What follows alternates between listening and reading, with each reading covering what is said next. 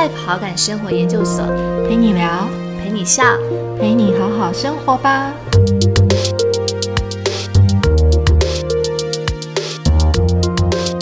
我我觉得就是回到自己的家乡生活，一定会有很多的矛盾跟冲突，你会面临到。但是你要问你自己，为什么你要回来？你想要的是什么？然后如果没有这样子的环境，没有这样子的理想条件，怎么办？但我就告诉我自己，那就自己去创造。没有，我们就去创造。欢迎来到 Beta Life 跑感生活研究所，我是伟平。呃，今天要来到我们大人相谈所的单元。那今天大人相谈所的单元当中呢，我们邀请到了家生活实验室的安家。对，那安家也算是我的一位好朋友。大概前一段时间，刚好呃去鹿港中部玩的时候，刚好去鹿港找安家，然后。那次的鹿港行对我来讲真的很不一样哎，他就不是用一个观光客的角度在在旅行，而是从他一个在地人在地生活的角度，然后带我去鹿港的大街小巷里面去到处走走啊逛逛。那安家其实他是家生活实验室的。主理人，然后其实，在鹿港，然后一直用他自己的料理的这个领域，然后在创作他自己的生活。所以，我们今天非常开心，可以邀请到安家到节目上跟我们聊聊。然后，所以，嗨，安家，可以跟我们打个招呼吗？Hello，大家好，我是安家。对，安家其实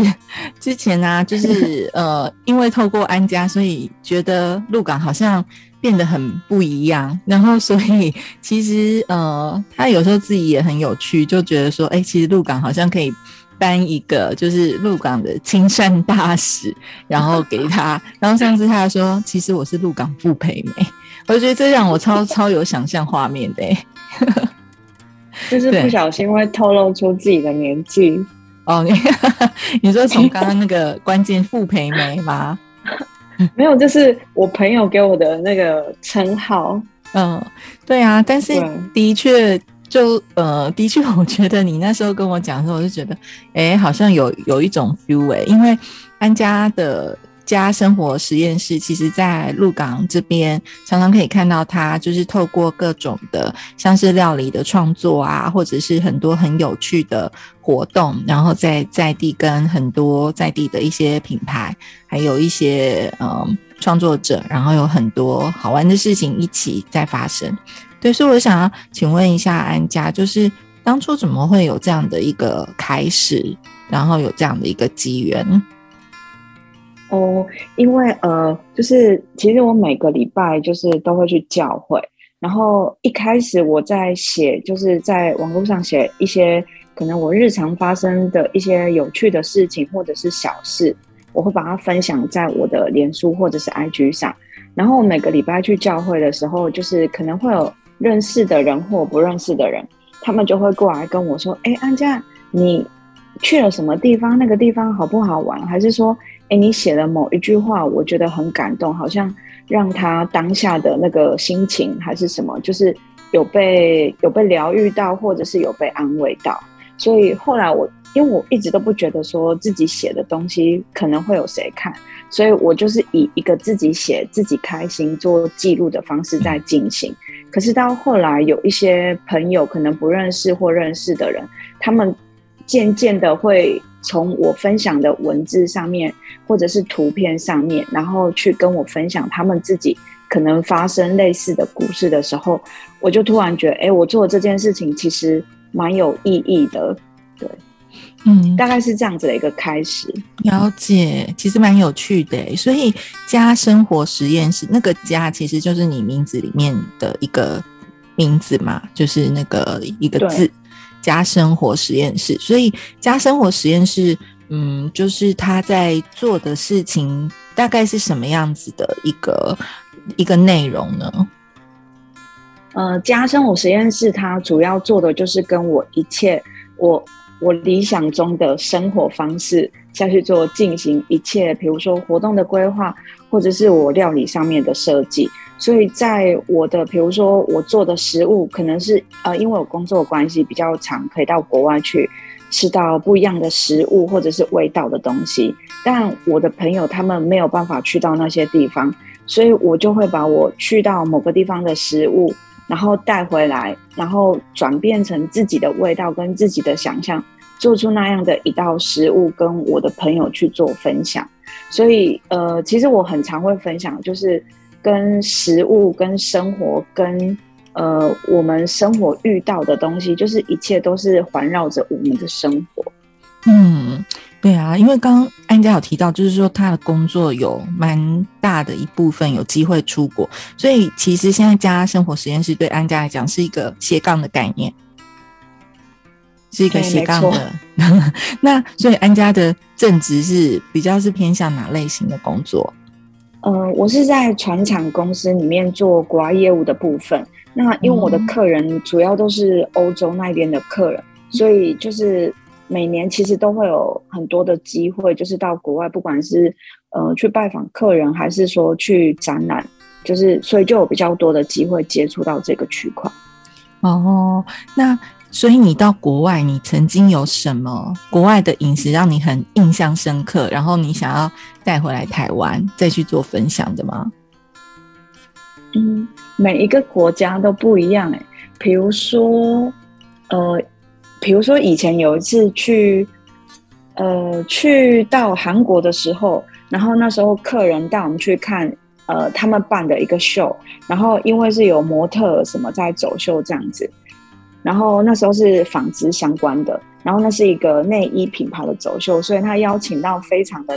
呃多的男模。然后我们当天一进去那一间 bar 的时候，就是每个人手上他已经开始就是给你一些酒精。然后我印象很深刻是，可能在那样子的环境跟气氛之下，就是你心情已经非常放松。然后客人又事后又带我们去吃，呃，可能韩国的那一种烤肉。然后吃完，反正就是沿路一直在喝酒的这个呃文化跟他们的礼貌文化，我觉得非常有趣。但我就可能会做了呃，比如说我吃到了凉面，韩韩式凉面，然后或者是呃他的烤肉回来就自己做做一些小菜泡菜这些，然后去跟我朋享朋友分享说，哎，我是怎么样跟客人多久啊，怎么。骗他们，把他们灌醉，或者是说，哎，我吃到什么东西，我觉得很棒，然后我沿途发生的事情，我就都会跟他们做分享。对，对啊，但我觉得这好厉害，我这个就是一种我觉得天生的能力，因为像如果我去吃到的话，我回来就是。就只想再去吃，但是我不知道怎么把它变成是呃，我可以把它转换成，然后自己又把它变成是我自己的料理。对，所以你其实从以前到现在就是一个很喜欢做饭的人嘛？对，就是你怎么会这么厉害？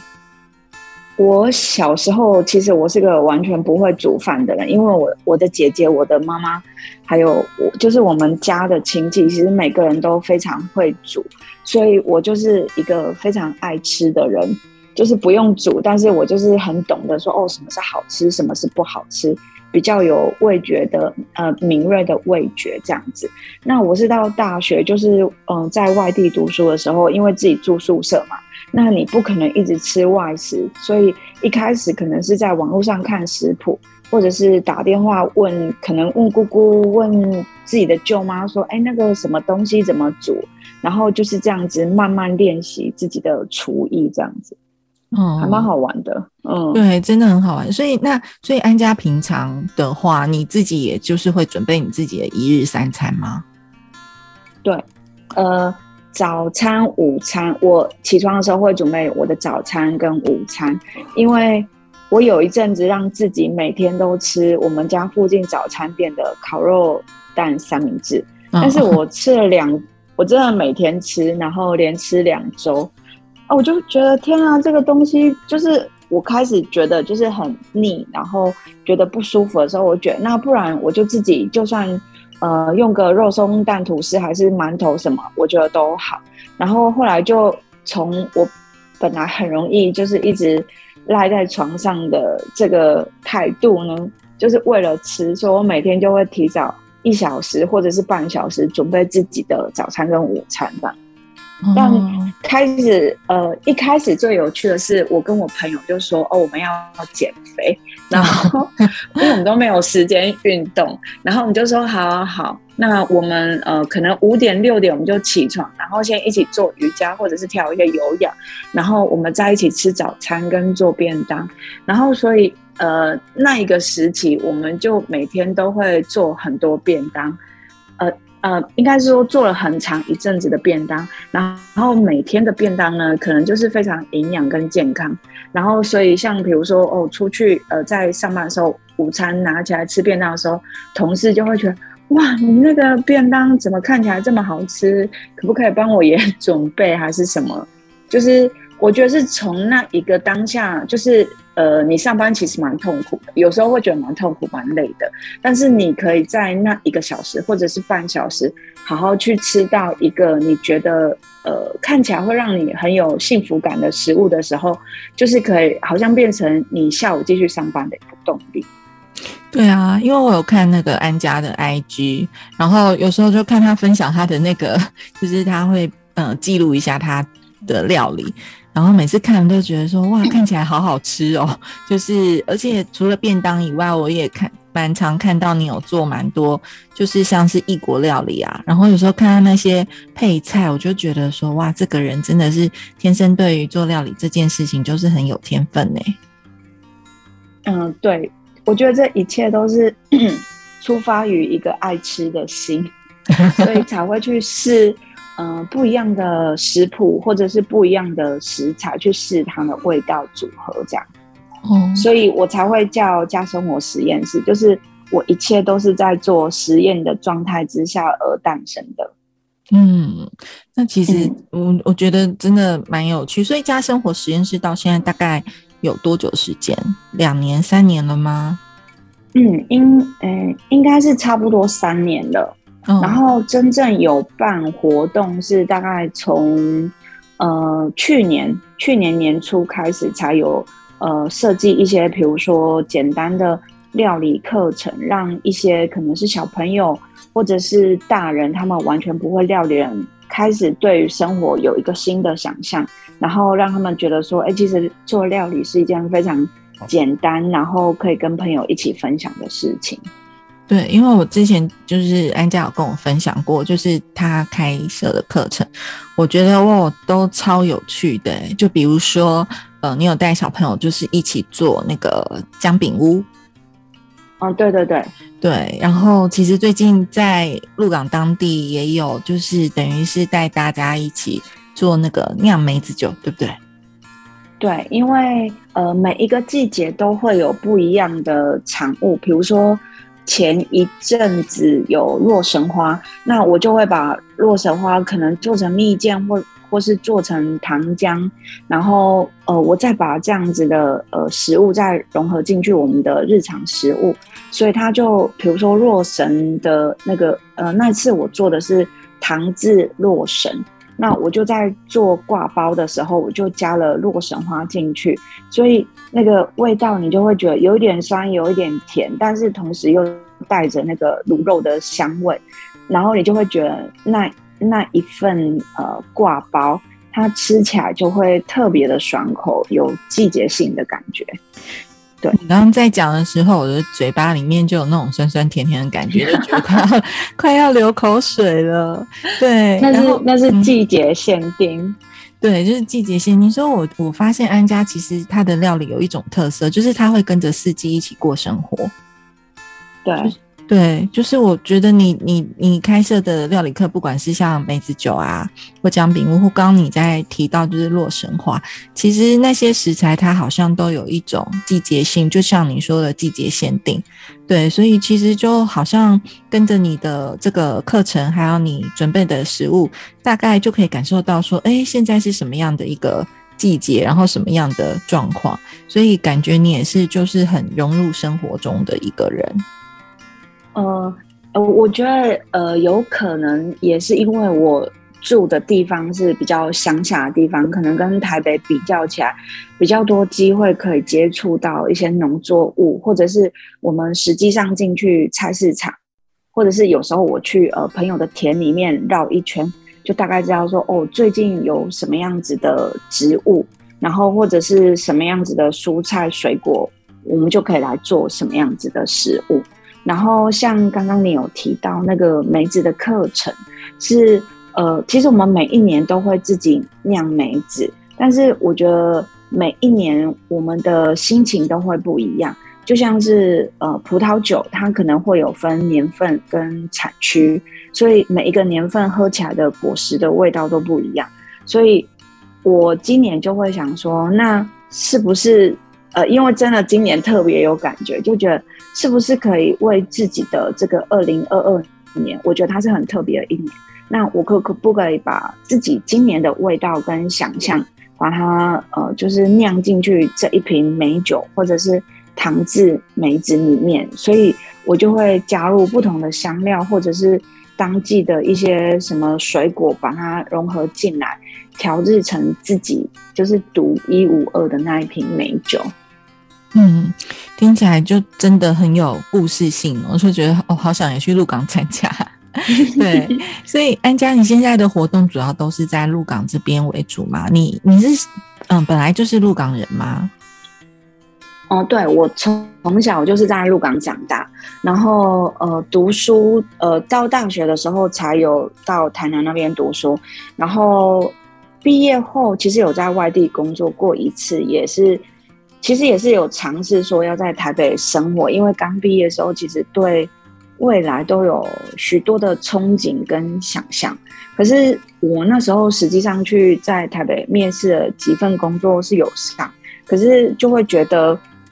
在台北的那几天呢，就准备要面试的这几天，我觉得心情是好像被大楼、被很快的车子，就是很拥挤的这个城市的感觉，就是觉得很不舒服。所以我自己就去想，呃，对我而言，真正重要是什么？那除了薪水之外，就是我觉得生活的步调也非常的重要。所以后来才又回到乡下这边，呃，在这里工作，但。其实这边的工作，我觉得没有大家想象中的那么的不好，因为就是年轻人真的不多，所以相对的我们就非常的珍贵，所以在找工作上面，我觉得也不会那么的困难，反而是可以找到自己一个觉得呃蛮舒心的一个工作呃的公司跟环境。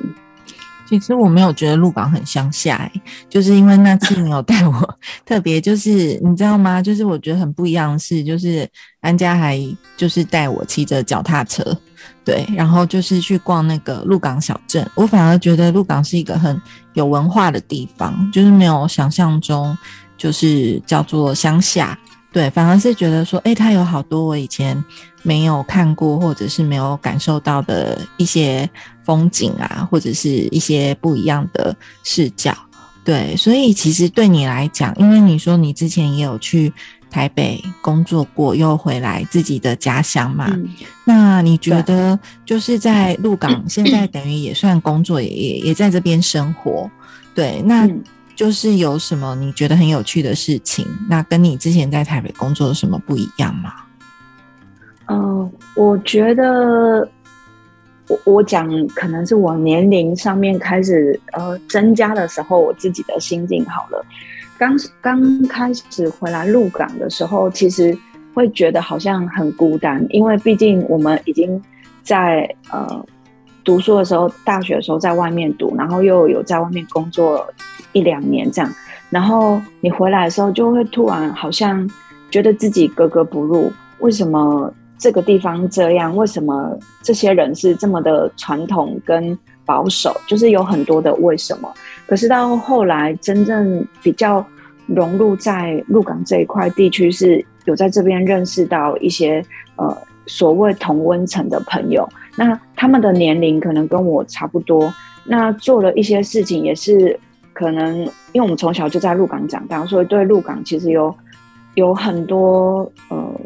想象，就觉得它应该可以怎样更好，然后应该是可以发生什么样子的事情。所以在回来真正入港大概啊三四年之后，我就认识到一群朋友，然后也因为这样，我们办了一些活动，然后后来又各自有成立自己的可能是组织或者是公司的时候，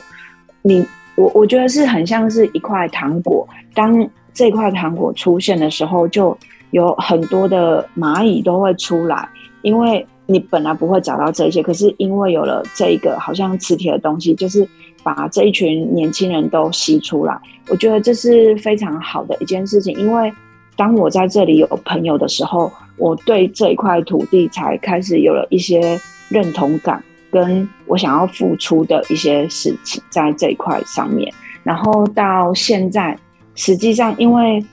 呃很长时间都在这嘛，所以就会像我那一天带着你骑脚踏车一样，其实你就会比如说有时候跑步，有时候呃骑脚踏车，你就在这一些巷弄里面去走，然后遇到。呃，邻居遇到朋友在打招呼的时候，你才开始有意识到说，哇，我原来已经把根就是有扎在这一块土地上的那一种感觉，所以也会特别的安心，说我在这里生活是呃很舒服，然后觉得很开心、很有认同感的一件事情，呃，归属感。对我有感感觉到，就是你刚刚在描述的那个画面跟状况，因为那时候安家其实就带我骑着脚踏车，然后我觉得那个行程，他每一个安排我都觉得嗯非常开心，而且他真的是一个非常称职的，就是很像一个 对私房的导游，就是先带我去独立书店，对，然后对，然后就就发现说，哎，其实真的蛮多在地的。呃，就是像他说的一些跟他是同温层的年轻朋友在工作，比如说也带我去了一间我觉得哦很棒的一个呃陶艺，然后跟呃一个茶的工作室，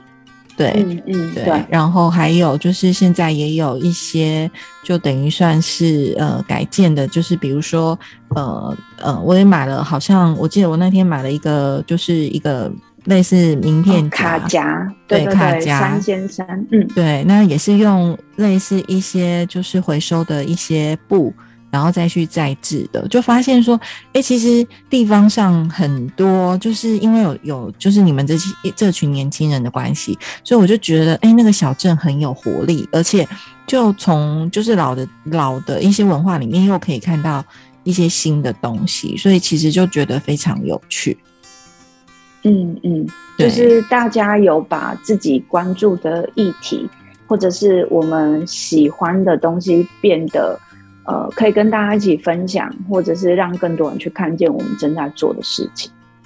那假设我们真的去鹿港旅行啊，你从你目前在地生活的角度，你有没有自己推荐的一些，比如说旅游的模式啊，或者是一些景点，或者是你你自己很想推荐的部分？呃，我觉得如果来鹿港玩，想要好好放松的话，最好是可以，比如说，我觉得最完美是三天两夜，但是现在大家的时间可能没有这么多，但我觉得一定要过夜，就是。很多人会觉得，就是鹿港是个小地方，他们可能会选择住在台中，因为晚上比较多的夜生活。但是鹿港的呃晚上反而是比白天更美的，因为没有很多的游客，真的几乎游客都回家了。然后当地人可能他们也回到家里自己去吃晚餐，过自己的生活。可是那时候的那一些小巷子，弯弯曲曲的。非常的安静，然后也有一些灯光啊，猫咪的猫叫声啊，狗叫声，就是你可以散步在这一些巷子里面，是非常棒的一个体验。所以如果可以来鹿港的话，最好是呃可以在我们当地过一夜，然后隔天早上，呃，哎，那我现在是要讲行程吗？都可以啊，就是我觉得你可以分享的东西太多了，对，所以你说对啊，就是。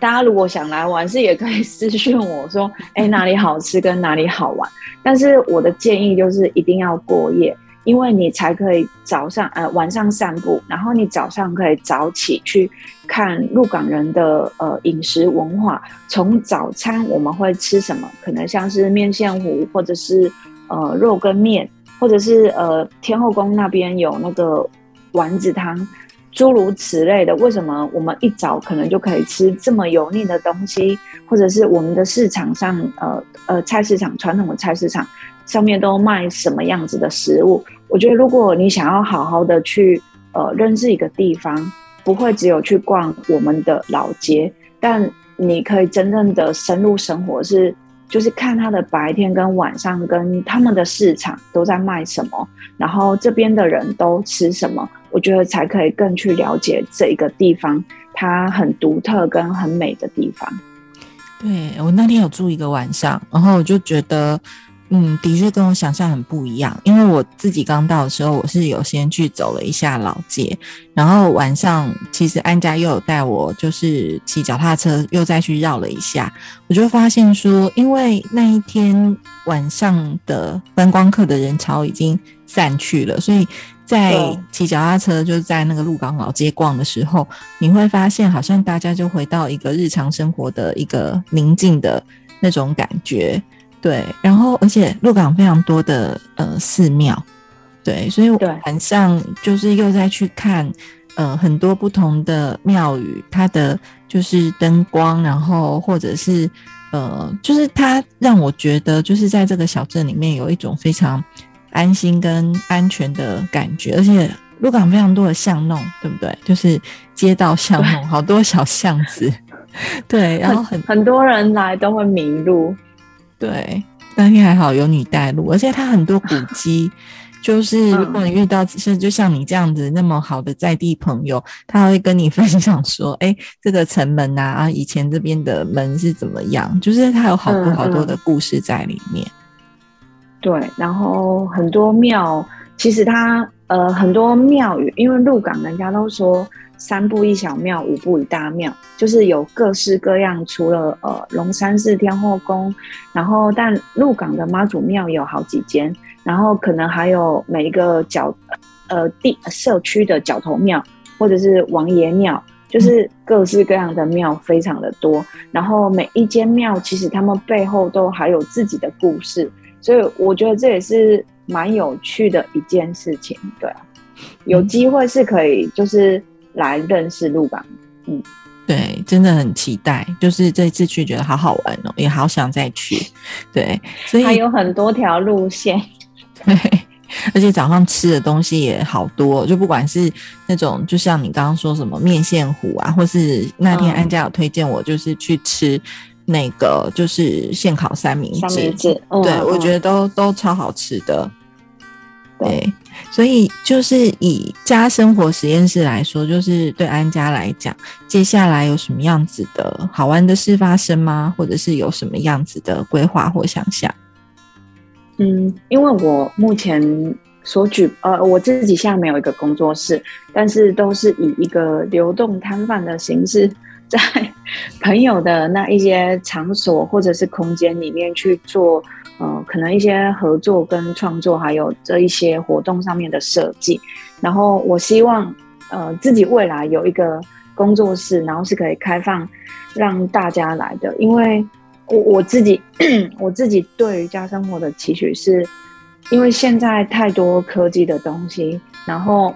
大家都非常依赖，就是科技跟网络跟社群这个区块。可是，呃，这一些东西其实它都是科技，我觉得某个程度上它是有一点冷漠跟冷冰冰的。那如果我做不了高科技的事情，或者是我根本也不想去做这件事，是不是我可以去做一些温暖人的事情？然后我我也希望说，可以在这个空间，可能让大家把这个温暖，可以再带回去家里面，跟他们的朋友们去分享。所以，呃，未来的活动设计也是希望，可以让人家愿意用一个呃有好奇心的眼光去发现他们自己生活中，然后其实有非常多有趣的事情正在发生。嗯，我觉得是好棒的概念哦，就是感觉就是一个很温暖的感觉，就是的确我们现在的生活步调都比较快，然后也比较忙乱。如果可以透过这些很温暖的活动，然后让大家可以暂停下来，然后去感受生活中的美好，我觉得是一件很棒的事情哎。对，就真的很棒。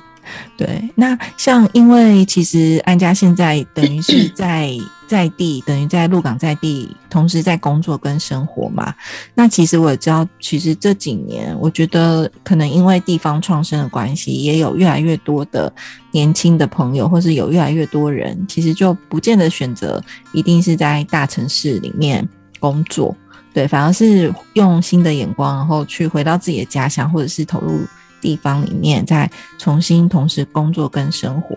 那对于呃这样子的朋友，你这几年实验下来的一些心得，你有什么话想要分享吗？嗯，我我觉得就是回到自己的家乡生活，一定会有很多的矛盾跟冲突，你会面临到，但是你要问你自己，为什么你要回来？你想要的是什么？然后，如果没有这样子的环境，没有这样子的理想条件，怎么办？但我就告诉我自己，那就自己去创造。嗯，没有，我们就去创造，不要就是一直 complain 说，哎，为什么这个东西不能这样？为什么那个人要这样？当然，很多事情就是我觉得是可以从自己去开始，然后你就可以呃。我觉得有时候不是很快速的去达成你想要的，但是只要你有在动，这一切就算是很缓慢，你都还是在往那一条路上行呃前进。嗯，我好喜欢安家刚刚的分享哦，就的确也是，我觉得是我这几年在就是那个贝特赖跑感生活研究所里面的某一种感受，就觉得说，哎，有时候其实有些东西它可能很微小，或者是。嗯，有点缓慢。可是你只要开始行动或是去实践的时候，其实这个这个路就会慢慢走出来。然后你也会在这里面慢慢透过走的过程里面，找到一些不一样的答案。对，嗯，那最后就是呃，今天跟安家聊得非常开心。对，那最后我想要就是问一下安家，有没有什么一句话是想要送给我们贝特赖跑感生活研究所的朋友？嗯，我会告诉我自己，就是 everything will be all right。嗯嗯嗯，不要不要担心，也不要害怕，一切都会好好的。但你要，我觉得勇敢好像有时候又太用力了，就是就是你再多 push 自己一下，其实这一切都是会很好的。嗯，对，就如同可以去。呃，就是去鹿港看到你，然后感受到你在那边的生活，我也觉得就是你很棒，然后一直朝着自己 理想的生活迈进，感觉就像你刚刚说的啊，就是你呃你在鹿港创造了一个自己的理想生活，那这个可能是从刚开始你很忙，就是有一点困惑。或者是有点懵懂，对，但是透过这个行动，透过这些实践，然后慢慢的你就创造出了一个在地，在鹿港在地属于你自己的生活。透过料理，还有你的好奇心，然后跟大家一起去分享。对，对，也非常欢迎大家可以私信我，鹿港哪里好吃，哪里好玩，我还可以做什么呢？这样子，很欢迎。都欢迎大家，就是可以透过 Facebook 还有 IG 去搜寻那个家生活实验室，那个家就是美丽家人的家，对，可以去搜寻一下家生活实验室，私讯安家，他非常的热情，相信他一定会跟你好好的分享，说哎有哪里好吃好玩，而且在地人带路，通常就真的是呃真的是很私房，对，对，不一样的视角去看这个老城镇。嗯，好，你今天跟安家聊得很很开心，然后也期待大家有机会可以到鹿港去玩，然后也去呃，可以也可以去找安家，然后关注他的家生活实验室，然后看看他常常会有一些很好玩的活动在发生。对，那我们谢谢安家，也期待下次有机会可以跟安家再多聊天。好，谢谢伟平，不会，那我们下次见。拜拜，拜拜。